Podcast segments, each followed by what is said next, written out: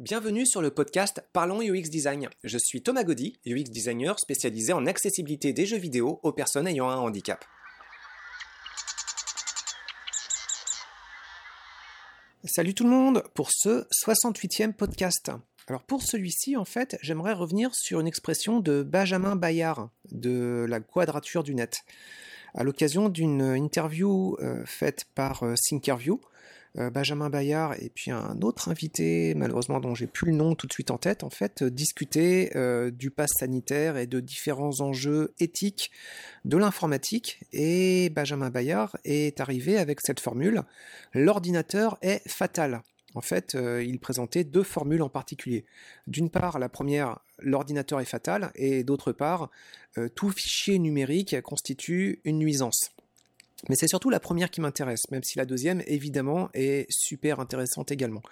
C'est parce que euh, dans mon métier, en fait, euh, alors que je devrais désactiver cet aspect fatal de l'ordinateur par ses nombreuses interfaces, en fait, euh, malheureusement, la plupart du temps, j'y contribue où, euh, dans une moindre mesure, j'assiste témoin impuissant à la constitution d'un aspect qui va se retrouver fatal pour des utilisateurs. Alors avant un peu d'expliquer euh, ce qui se passe dans mon métier pour euh, voir comment je contribue à rendre l'ordinateur fatal, je vais plutôt expliquer ce que voulait dire Benjamin avec cette expression, ce que veut dire Benjamin, en espérant ne pas trahir sa parole. Donc, euh, bah, je vous recommande déjà dans un premier lieu d'écouter euh, l'interview de Thinkerview. Vous tapez Thinkerview Benjamin Bayard et vous allez tomber assez facilement sur euh, ses interventions. Il y en a eu plusieurs à Thinkerview. Elles sont toutes bien, mais celle datée du, bah voilà, de la première partie de, de 2021 et vous avez peu de chances de vous tromper. L'ordinateur est fatal, ça veut dire en fait que par son interface, l'ordinateur ne propose pas de possibilité de discuter.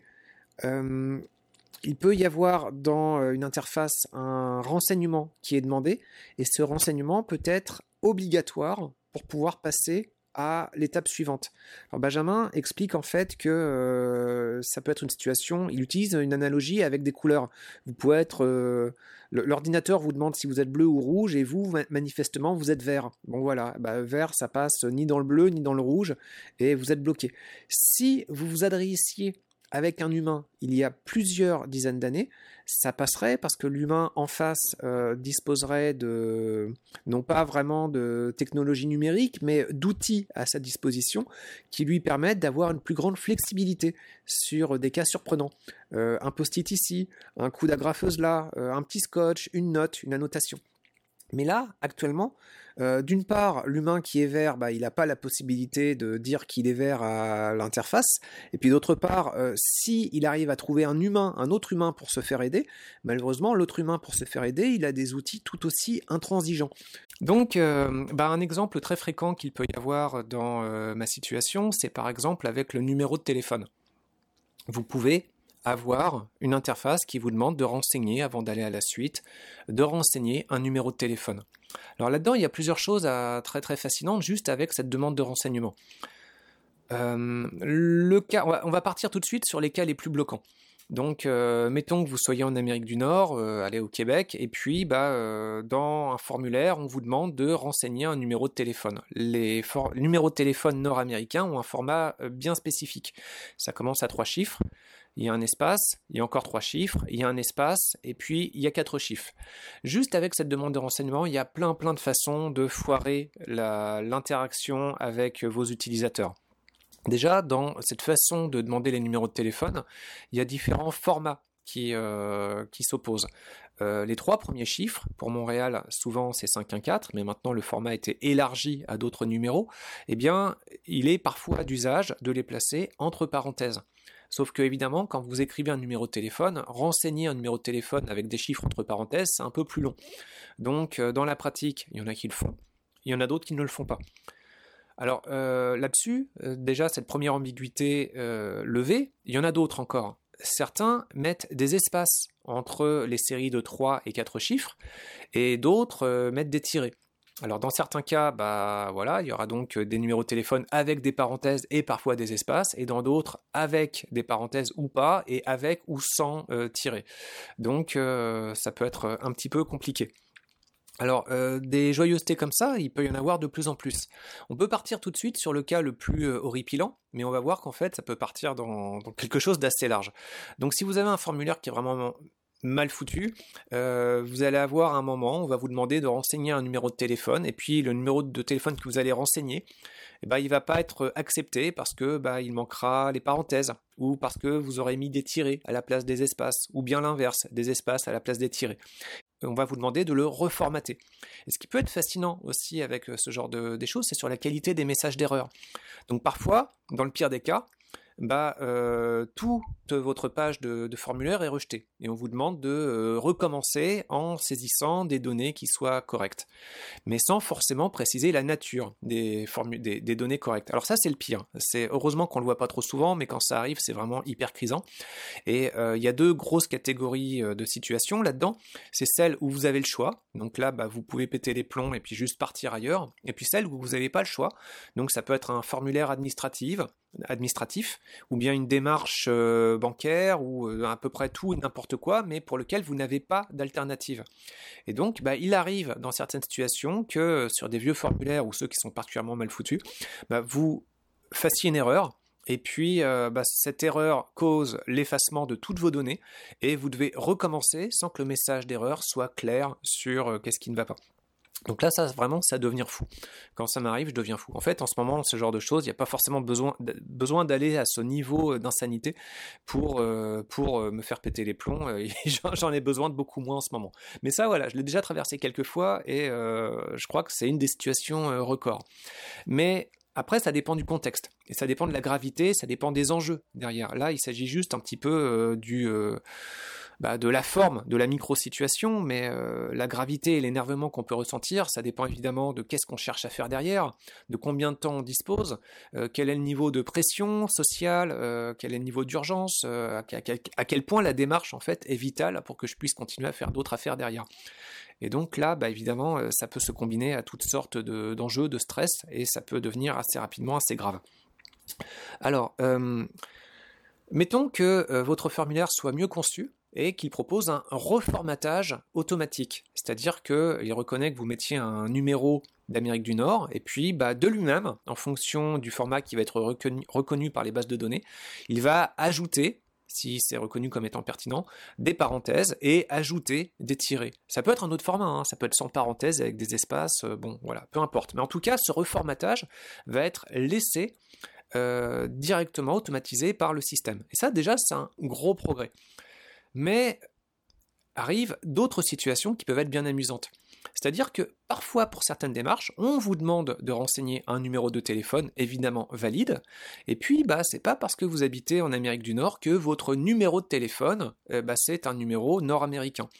Et donc, bah, vous pouvez avoir, euh, notamment à Montréal, notamment au Canada plus largement, parce qu'on a parmi les fournisseurs de services les plus déplorables euh, à l'échelle mondiale, sur un rapport qualité-prix qui est absolument euh, honteux avec euh, pour un prix euh, complètement dingue un accès à des services complètement pourris. Je ne vais pas rentrer dans le détail en fait, mais il y a des.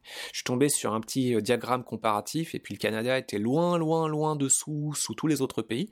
Donc vraiment une espèce de distinction de la honte, voilà.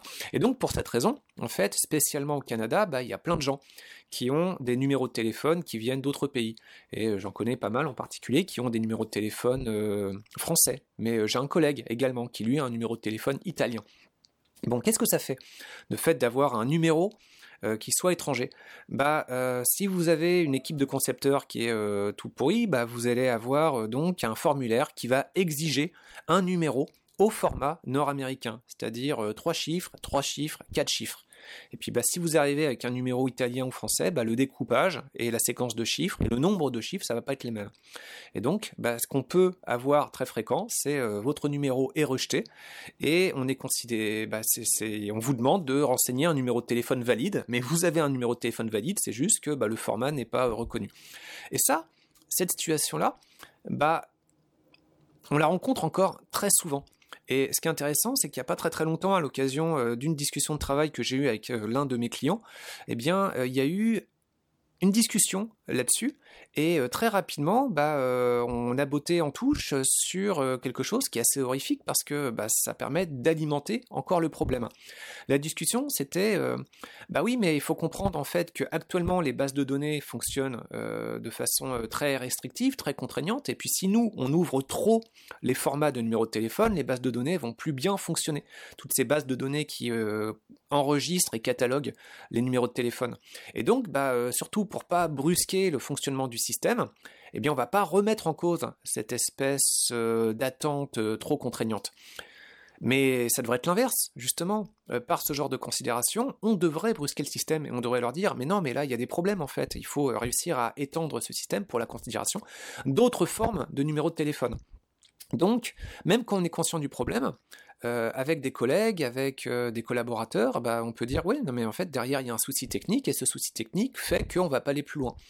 Et euh, bah, il faut euh, une certaine dose de militantisme. Et normalement, ce militantisme, ça devrait être à nous de le porter. On devrait, euh, on devrait aller au charbon là. Bon, c'est pas grand chose, c'est pas un si gros effort. L'expression est un peu démesurée, mais on devrait quand même être conscient que voilà, c'est à nous de montrer aux collaborateurs qu'il y a un souci, que ce souci peut être grave pour certaines personnes particulièrement bloquantes, fatales, pour reprendre l'expression de Benjamin Bayard. Et, Bayard.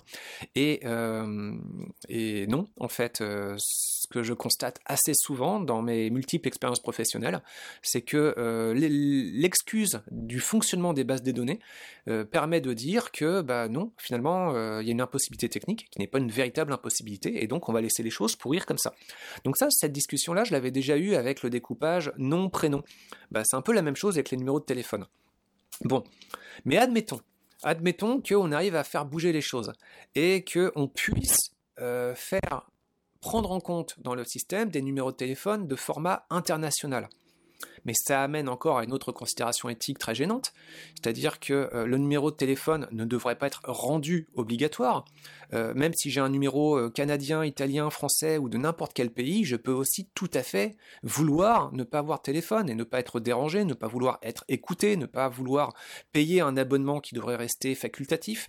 Un abonnement téléphonique ne devrait pas constituer une espèce de passe de citoyenneté permettant de euh, remplir euh, différents processus administratifs. Euh, ça devrait toujours rester optionnel. Et malheureusement, dans énormément de situations et de plus en plus, le numéro de téléphone est rendu obligatoire. Et sans cette possibilité de, numéro de téléphone, ben, on est bloqué. Alors qu'est-ce que ça veut dire? Ben, Il y a derrière plein d'implications qui sont catastrophiques. Déjà, il y a le choix de ne pas vouloir avoir de, téléphone qui est refusé, on vous en impose un, mais derrière il y a une autre considération qui est encore plus grave, c'est qu'il y a des gens qui n'ont pas les moyens d'avoir de téléphone.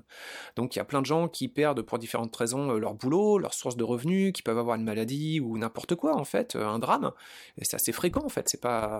Et puis bah, ils peuvent juste euh, ne plus avoir du tout d'argent pour survivre. Et donc entre de quoi manger, de quoi payer le loyer, euh, et de quoi avoir un numéro de téléphone, bah, euh, le numéro de téléphone ne devrait pas être une obligation pour qu'on puisse derrière faire des, démarches administratives vitales. Et malheureusement, dans énormément de situations, euh, c'est requis pour toutes sortes de, situations. Donc ça aussi, c'est particulièrement préoccupant en fait et il y a une espèce de, dérive technologique et je vais pas m'en tenir là encore un dernier petit point sur les numéros de téléphone alors là, c'est moins un choix UX, c'est plus sur l'implication de ce que signifie que d'avoir un, téléphone euh, avec soi, bah il y a euh, les histoires d'espionnage en fait. Euh, je vous propose par exemple de prêter oreille sur le cas d'espionnage qu'a subi euh, certains journalistes de Mediapart, avec, il me semble que c'est un logiciel israélien, je crois, qui permet bah, de dérouter, de faire écouter les conversations, les messages, les textes, l'accès aux photos, enfin bref, tout ça. Et il y a une espèce de généralisation de plus en plus sur cet appareil qu'on vous demande d'avoir en toutes circonstances, en tout cas de plus en plus de, circonstances. Au début, ça devait être une espèce de, confort, mais maintenant, ça devient une obligation de plus en plus. Et puis, il y a une espèce de pression sociale. Si vous n'avez pas de, numéro de téléphone, vous êtes une espèce de, sous-citoyen, et vous êtes d'autant plus un sous-citoyen que vous n'avez plus la possibilité d'accomplir euh, tout plein de processus citoyens, administratifs. Et donc, si vous avez ce genre d'appareil, bah derrière, ça ouvre la porte à euh, toutes sortes d'oreilles indiscrètes, et la notion euh, de, de, d'intimité de vie privée, elle devient de plus en plus euh, dissous, dilue, elle a de moins en moins de sens. Et c'est peut-être quelque chose qui va être une espèce de gros enjeu au fur et à mesure que euh, les générations vont passer et euh, les jeunes gens vont, vont, vont arriver, remplacer les générations précédentes. C'est cette notion de, de, vie privée et euh, d'intimité qui euh, de plus en plus va être balayé par euh, l'imposition de capteurs, de vidéos, d'aspirateurs à données personnelles. On a déjà plein de situations comme ça. merci Patrice pour la recommandation du documentaire sur Facebook et puis le scandale sur Cambridge Analytics. Donc je vais écouter ça avec beaucoup d'attention et peut-être que je reviendrai là-dessus à l'occasion d'un prochain podcast. Donc bah, si j'essaye de faire une espèce de résumé global de cette considération, bah, en UX design on devrait contribuer à élargir euh, la flexibilité de nos outils pour euh, que de plus en plus d'utilisateurs puissent passer de ce genre d'obligations et passer au travers de, processus. Et malheureusement, on assiste euh, la plupart du temps impuissant, mais alors qu'on devrait avoir la légitimité pour forcer, mais non. Et donc, il y a des erreurs comme ça qui se glissent dans des formulaires et qui se traduisent derrière euh, en drame pour euh, beaucoup de personnes qui euh, n'ont juste plus la possibilité de faire des démarches évidentes dans une situation où ce ne sont pas des moyens de communication complémentaires, mais ce sont des moyens de communication qui deviennent, qui deviennent prioritaires, premiers, qui se substituent aux anciens moyens de communication. Donc l'outil, l'ordinateur, on contribue à le rendre fatal. Et, c'est pour ça que probablement ce job est aussi important, le UX design, mais c'est aussi pour ça que c'est aussi euh, super important de rester vigilant sur la place qu'on doit tenir. Et euh, bah, il y a un côté militant, en fait, derrière. Faut, faut, faut pas s'endormir parce qu'il y a plein de façons de conduire ce travail, un peu comme le, journalisme, où on peut faire du journalisme d'opinion, d'investigation, on peut servir la soupe aux puissants, ou bien au contraire essayer d'amener des informations pour les gens qui sont plutôt opprimés.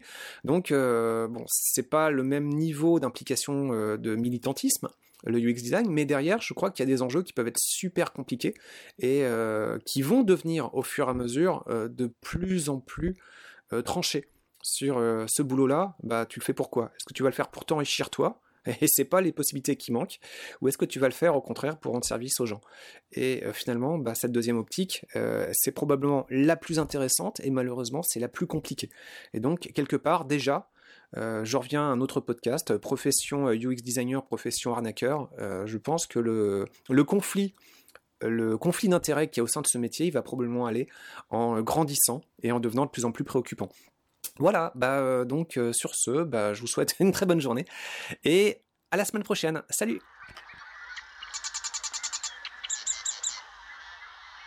Merci d'avoir écouté ce podcast. Je vous invite à vous abonner pour ne pas rater les prochains épisodes.